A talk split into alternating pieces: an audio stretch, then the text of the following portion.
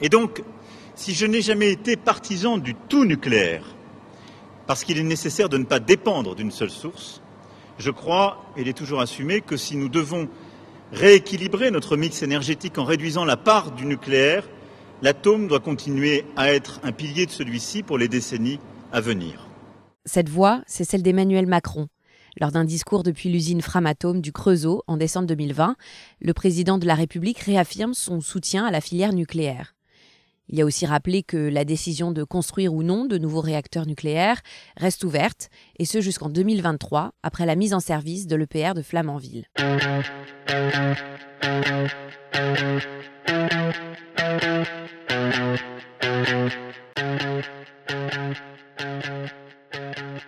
Une bonne occasion de commencer à aborder le sujet aurait été la Convention citoyenne pour le climat, vous savez, la Convention citoyenne, c'est ce groupe de 150 citoyens tirés au sort qui a rendu en 2020 un rapport avec 150 propositions pour baisser les émissions de gaz à effet de serre en France.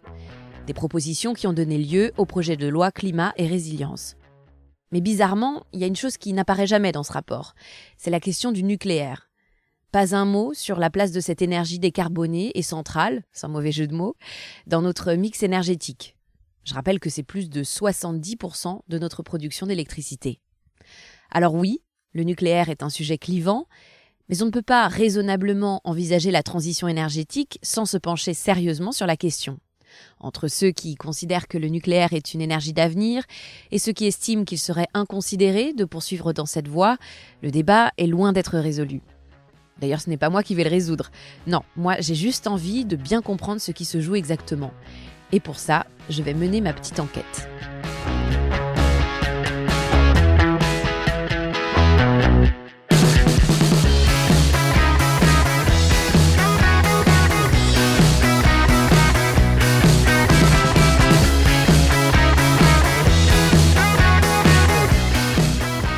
Je m'appelle Camille, vous écoutez le troisième épisode de Watt, le podcast d'EDF qui vous éclaire sur les enjeux de l'énergie. Dans cet épisode, je me demande si le nucléaire est une énergie d'avenir.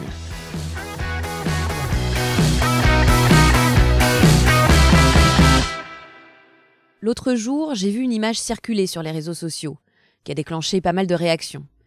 C'est une photo très belle, je dois dire, d'une longue traînée de fumée blanche qui sort de quatre petites cheminées que l'on distingue au loin, tout ça au milieu d'un ciel bleu et limpide. La photo avait pour légende La misère est si belle. Je ne sais pas bien ce qu'a voulu dire par là l'internaute, mais en tout cas, il s'est attiré les foudres de tout un tas de tweetos qui se sont empressés de lui répondre que l'image représentait en fait la centrale nucléaire de Cattenom, située en Lorraine, et que le nuage de fumée qui s'en échappait n'était autre que de la vapeur d'eau, absolument pas polluante pour l'atmosphère. Je vous raconte cette anecdote parce que je crois qu'elle illustre bien la confusion générale autour du nucléaire. Il faut bien rappeler son énorme avantage, c'est une énergie décarbonée c'est-à-dire qu'en phase de production, une centrale émet très peu de CO2, 12 grammes par kilowattheure selon le GIEC, le groupe d'experts intergouvernemental sur l'évolution du climat. C'est quasiment l'équivalent de ce qu'émet l'éolien. Pour bien comprendre, j'ai posé la question à Nadia Maizi, professeure et directrice de laboratoire de recherche au mines ParisTech et spécialiste en modélisation et prospective des systèmes énergétiques. Dans le cas d'une centrale nucléaire, en fait, ce qui est exploité, ce sont des réactions nucléaires, donc euh, qui peuvent être la fission ou la fusion, qui permettent en fait de générer cette énergie à partir de euh, réactions entre des atomes. Donc, dans le cas de la fission, bah, on va casser les atomes d'uranium, qui sont des atomes très gros, très lourds, et qui donc sont très fragiles. Et quand on les bombarde, ces atomes libèrent de la chaleur et libère euh, également euh, des neutrons qui eux-mêmes vont permettre d'avoir une réaction en chaîne et donc cette, euh, cette chaleur va se cumuler pour permettre de chauffer de l'eau et donc de créer cette vapeur qui va entraîner une turbine mécanique qui va donc permettre de faire tourner un alternateur. Donc l'intérêt de ce type de réaction nucléaire, c'est que ça n'émet pas de CO2. Et alors, est-ce que ça vous semble pertinent, quand on parle d'énergie nucléaire, de comparer son impact environnemental avec euh, les énergies renouvelables? Il n'y a pas équivalence. Ce n'est pas parce que les deux mènerait éventuellement vers le même niveau d'émissions de gaz à effet de serre, qu'on peut comparer les deux types de production d'énergie comme si toute chose était égale par ailleurs. Toutes choses ne seront pas égales par ailleurs. Il faut comprendre que jusqu'à maintenant, on est parti sur le déploiement de tout un système énergétique qui tire profit des qualités de stabilité, qui permettent d'opérer la régulation à la microseconde, enfin à des, à des temps très très très faibles, de la demande par rapport à l'offre. Chacun appuie sur son interrupteur, se pose pas de questions, la lumière jaillit. Dès lors qu'on choisira les options où on va faire pénétrer de plus en plus d'énergie dite de type renouvelable et voire renouvelable intermittente, à ce moment-là, on rentre dans un autre paradigme. Parce que qu'est-ce que ça veut dire de passer à une production sur euh, des ressources qui vont être intermittentes, euh, le vent, le soleil, on l'a dit des milliers de fois, il n'y en a pas tout le temps, etc. Euh, donc de pas avoir cette même qualité qui était proposée par les centrales nucléaires. Ça veut dire que le consommateur final, l'usager, ne va plus pouvoir compter sur une fourniture d'électricité de la même qualité que celle qu'il avait auparavant. Et la question qu'il faudrait poser à l'usager, se poser, c'est est-ce que nos modes de vie sont compatibles avec ces changements-là?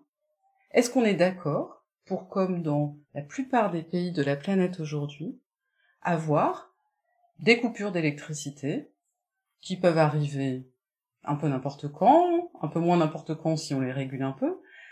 Est-ce que c'est quelque chose qui est acceptable économiquement par rapport à son confort? Et ça, ce sont des débats qui méritent d'être entamés, en fait. Et on va se rendre compte d'une chose toute simple. Il n'y a rien qui euh, n'a pas d'impact environnemental, en fait. Le mieux, c'est de ne pas consommer de l'énergie. du coup, j'en viens à vous poser cette question. Est-ce que le nucléaire est une énergie d'avenir? Bah, C'est une question qui place encore une fois la production et le vecteur au centre du débat. Et moi, j'ai envie de, de, vous répondre en vous disant, mais euh, quel type d'avenir vous envisagez quand vous mettez le nucléaire dans l'équation?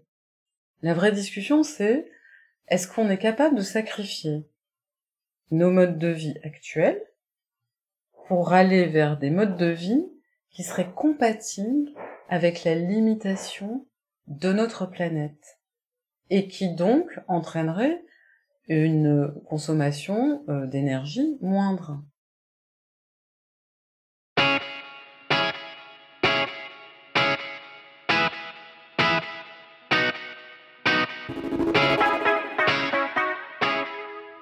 À l'heure où la planète subit un réchauffement climatique sans précédent, l'urgence est à la baisse des émissions de gaz à effet de serre.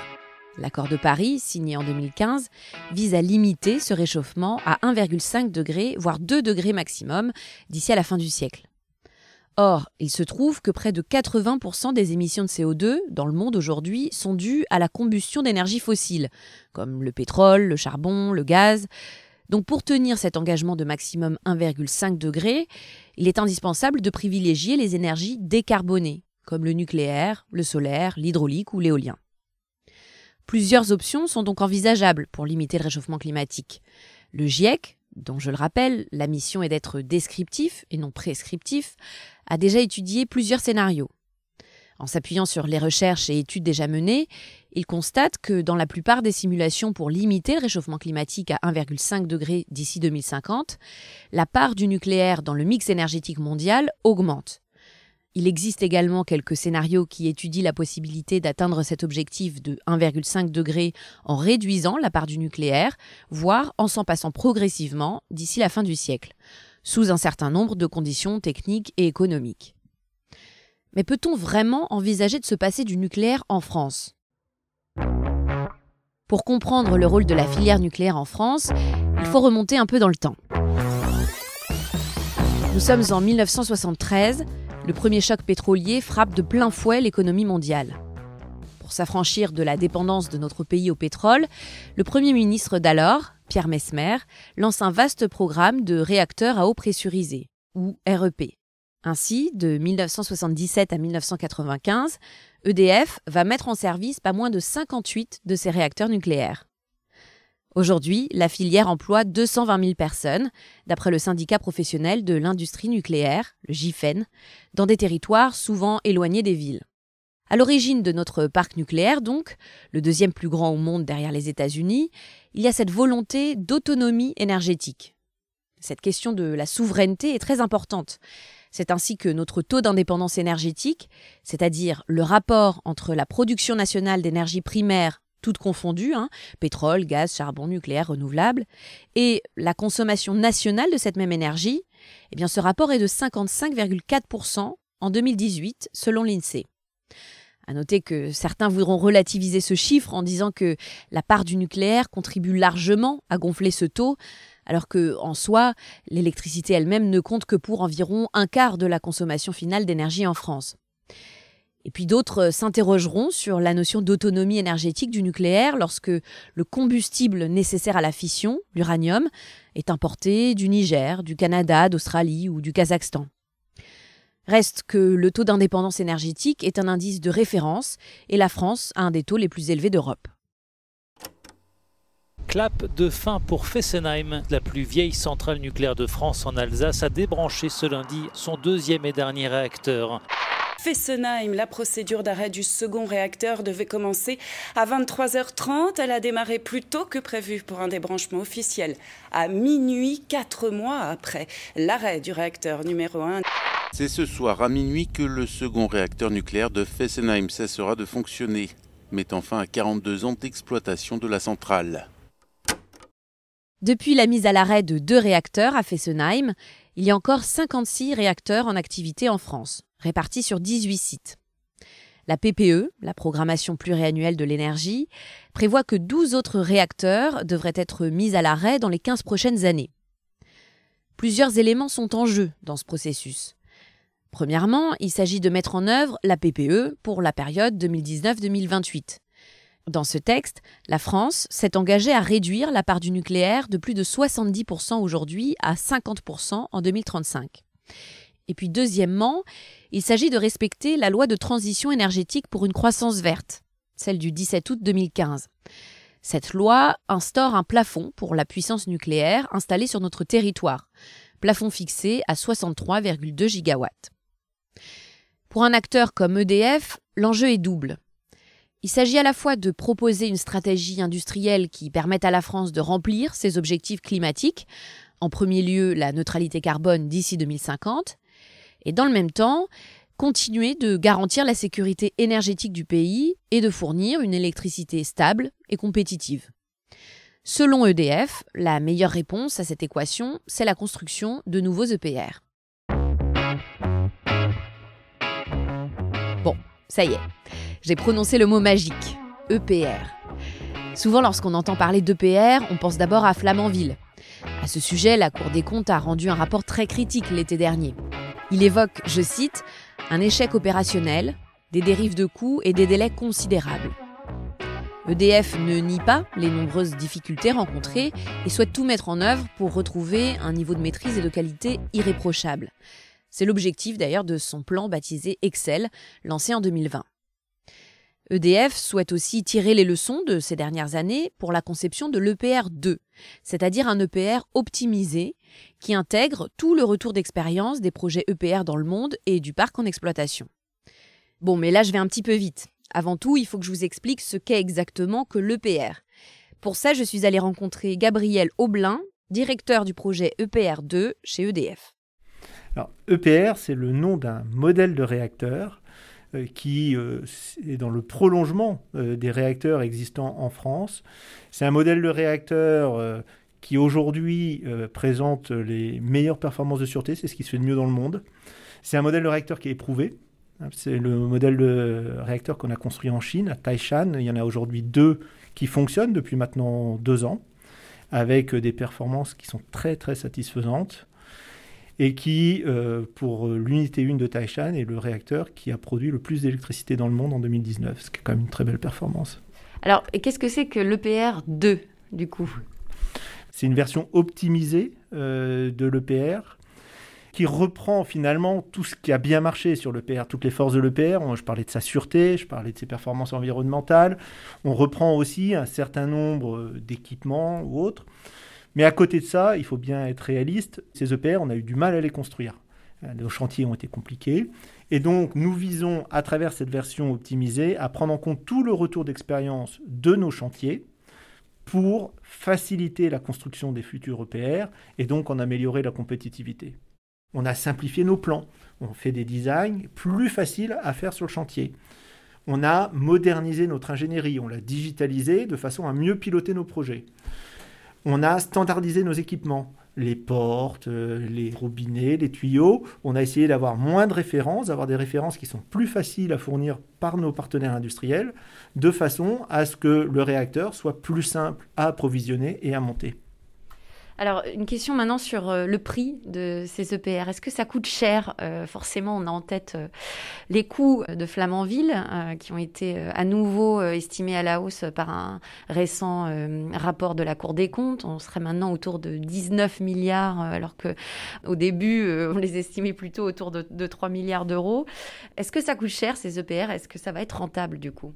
Le nucléaire, c'est un investissement effectivement très important mais c'est un investissement de long terme.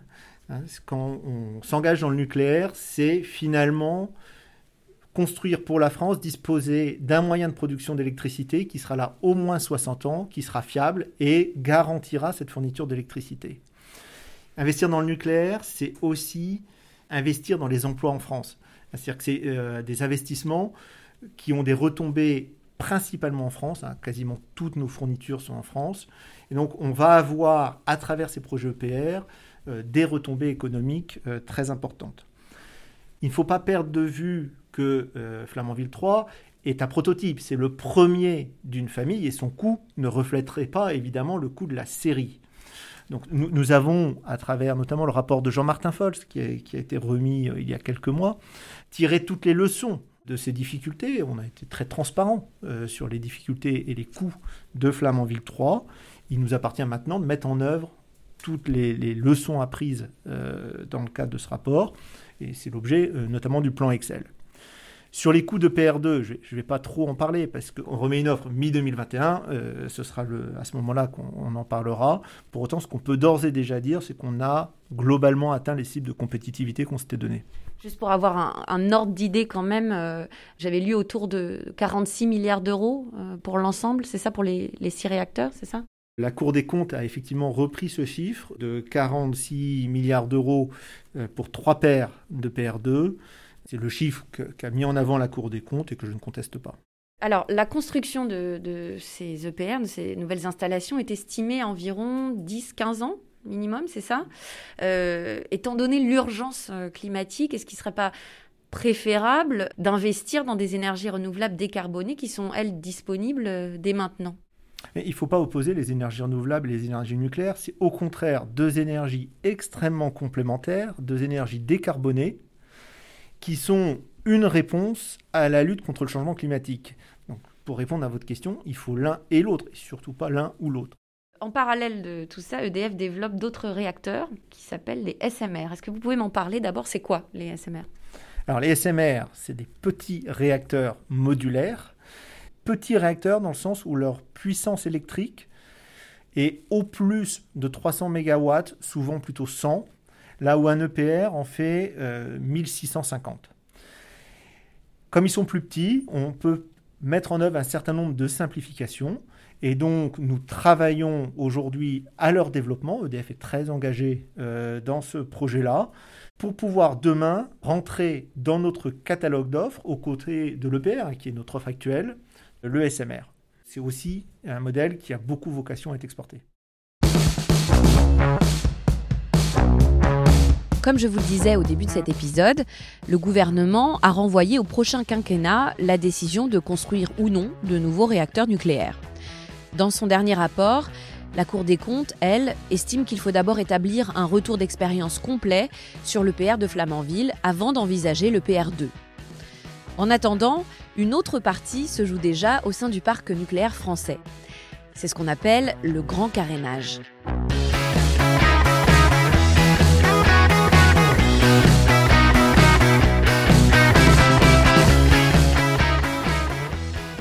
Moi, je suis de la génération post-Tchernobyl. Quand avec ma famille, il nous arrivait de passer près d'une centrale nucléaire, j'étais toujours impressionnée. Qu'est-ce qui se passe derrière ces blocs de béton géants? Comment ça marche exactement? Est-ce que c'est sûr?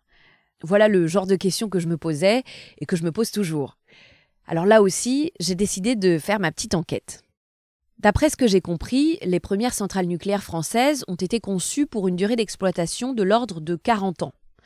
Aujourd'hui, un certain nombre d'entre elles s'apprêtent à atteindre cette durée de vie. Alors, que l'on choisisse de relancer la construction de nouveaux réacteurs ou d'investir en priorité dans les énergies renouvelables, quoi qu'il arrive, la transition énergétique ne pourra pas se faire du jour au lendemain.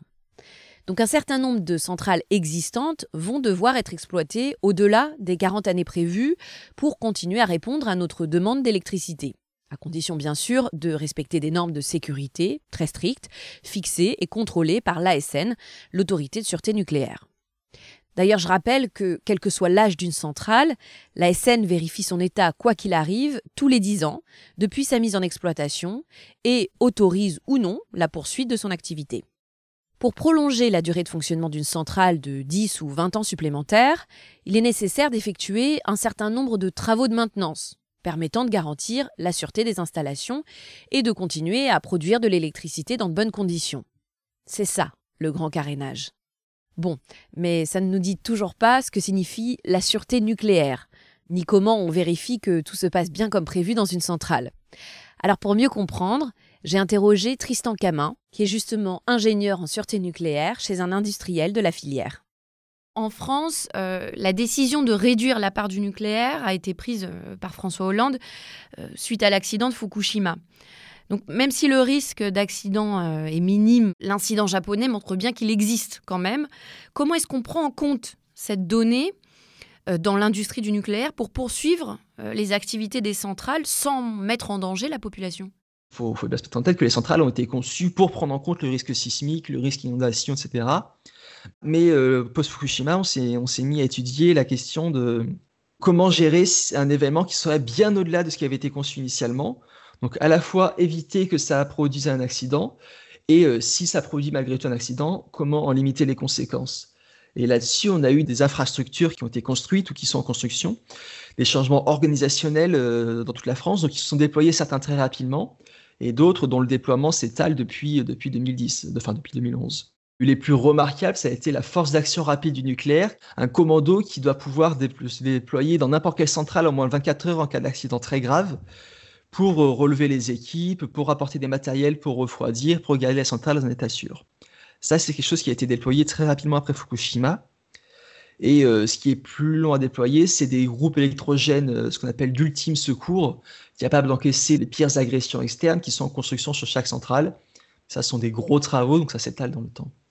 Mais est-ce qu'il n'y a pas du coup cette idée qu'on avance après chaque accident, entre guillemets, mais ça n'empêche pas l'accident d'intervenir? C'est-à-dire qu'il y a quand même des inconnus et quelque part, il y en aura toujours. Après, on n'est pas uniquement euh, passif, on est aussi proactif. Le PR était un projet qui était en construction déjà à l'époque. Et le post-Fukushima n'a pas conduit à repenser le PR parce que tout avait déjà été pensé en amont mais pas, sur le reste du parc, évidemment. Euh, et il faut rappeler que ce avec quoi on, devrait se comparer, c'est plus le réchauffement climatique. Et euh, là, les, les, les, risques liés au réchauffement climatique sont tellement énormes à l'échelle mondiale que finalement le risque d'un accident nucléaire extrêmement improbable qui a un impact sur quelques dizaines de kilomètres paraît peu de choses à côté la différence entre 1,5 degré et 2 degrés de réchauffement climatique à la fin du siècle, sachant que les 1,5 degrés, on les fera pas, c'est quasiment sûr, c'est 10 millions de réfugiés climatiques euh, en ordre de grandeur d'après le GIEC. Est-ce qu'on peut euh, aborder la question des déchets du nucléaire? Qu'est-ce qu'on va laisser euh, aux générations futures? Où est-ce qu'on en est là-dessus? Il se trouve qu'il y a 80%, 90% des déchets même qui sont dans ce qu'on appelle les déchets à vie courte ou de très faible activité. Pour cela, ce sont des sites de stockage de déchets en surface, euh, sorte de décharge spécialisée dans le nucléaire avec les, mesures qui s'imposent pour le nucléaire. Quand on parle de déchets dans le nucléaire, c'est quelque chose qui a déjà été, dont on a déjà récupéré tout ce qu'on pouvait et c'est les résidus dont on ne peut rien faire, qu'on appelle déchets. Donc, quelque part, il n'y a pas de recyclage possible dans le nucléaire Le recyclage, c'est quelque chose qui est quasiment exclu de la doctrine euh, légale, le cadre légal du nucléaire. Pour les très faibles activités qui représentent un bon volume quand même, il y a un recyclage qui est discuté, euh, le cadre légal qui devrait le permettre prochainement. Euh, Aujourd'hui, c'est non. Après, sur les déchets plus radioactifs, donc là, on parle de 5 pour, 10% du volume. Euh, Ceux-là, ils sont issus du combustible nucléaire euh, qui est passé en réacteur. Euh, ce combustible nucléaire, en France, ça fait des décennies qu'on le retraite, c'est-à-dire qu'on sépare tous les constituants. On, récupère le plutonium pour le recycler, lui, pour le repasser en réacteur, ce qui contient beaucoup d'énergie. On récupère l'uranium, qui est une grosse partie du combustible usé, Autrefois, on l'a recyclé, cet uranium. On a cessé en 2013, on va recommencer dans les prochaines années. Et puis, euh, il reste une partie du combustible usé qui est par contre un résidu qui va être conditionné, qui va être vitrifié, compacté, euh, enveloppé, et qui lui devient un déchet qu'il va falloir gérer comme un déchet ultime. Et donc là, la solution, ça va être effectivement de faire du stockage. Donc euh, à court terme, leur gestion, elle pose pas de problème parce qu'on les met dans des puits ventilés à la surface ou en faible profondeur. Et à plus long terme, donc à l'échelle de quelques siècles ou quelques, euh, plusieurs millénaires, par contre, la solution qui fait euh, consensus scientifique dans le monde entier, ça va être de les enfouir, donc ce qu'on appelle le stockage géologique, donc les enterrer à grande profondeur, où c'est la roche qui va assurer leur refroidissement et leur, le confinement de la radioactivité de sorte à ce que ce ne soit pas une charge financière et un risque pour les générations futures. Est-ce que vous diriez que ces solutions sont satisfaisantes? Le stockage euh, géologique n'est pas encore mis en œuvre en France ni nulle part dans le monde. Donc il reste des, aspects techniques purs à élucider, mais c'est l'ingénierie, c'est la recherche. Le, principe, lui, est satisfaisant techniquement. Euh, il l'est peut-être moins politiquement, parce que les, les, gens ont du mal à concevoir que si on enterre, c'est pas juste pour oublier. On n'enterre pas n'importe où, on enterre dans des roches qui permettent d'assurer un confinement, de, maintenir la radioactivité confinée et de ralentir les fuites à un point tel que ce sera transparent pour les générations futures. Et tant que ceci n'est pas rentré bien dans les esprits, tant qu'on imagine vraiment que c'est oublié et puis un jour euh, nos descendants devront bien faire avec, tant que les gens auront cette idée-là en tête, ce sera pas satisfaisant sociétalement, politiquement.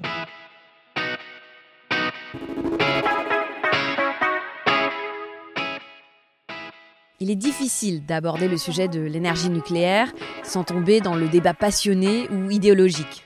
C'est pourquoi j'ai tenté de creuser divers aspects et enjeux liés à cette source d'énergie sans jamais prendre parti dans un discours simpliste pour ou contre le nucléaire. Il faut bien comprendre aussi que notre histoire, notre culture, notre industrie pèsent beaucoup dans ces choix, qui ne sont pas uniquement d'ordre technique, mais aussi stratégique, économique et sociétal. Différentes voies s'offrent à nous, pour certains, la voie la plus raisonnable est celle d'un nucléaire stable, performant et surtout zéro carbone, qui doit nous permettre vraisemblablement d'atteindre nos objectifs climatiques. Pour d'autres, il faut changer de paradigme, mettre le paquet sur les énergies renouvelables et abandonner un système jugé vieillissant et centralisé qui ne serait plus d'actualité. Ces deux voies sont plus que des choix. Elles engagent le pays pour des décennies. Aujourd'hui, c'est aux citoyens et à leurs représentants de s'emparer de ces questions et d'en débattre afin de prendre une décision à la lumière des connaissances à notre disposition que j'ai tenté de vous résumer dans cet épisode. À noter que dans transition énergétique, il y a le mot transition. Cela implique un changement progressif. Mais justement, pour préparer au mieux cet horizon 2050, eh bien certaines décisions doivent se prendre dès aujourd'hui.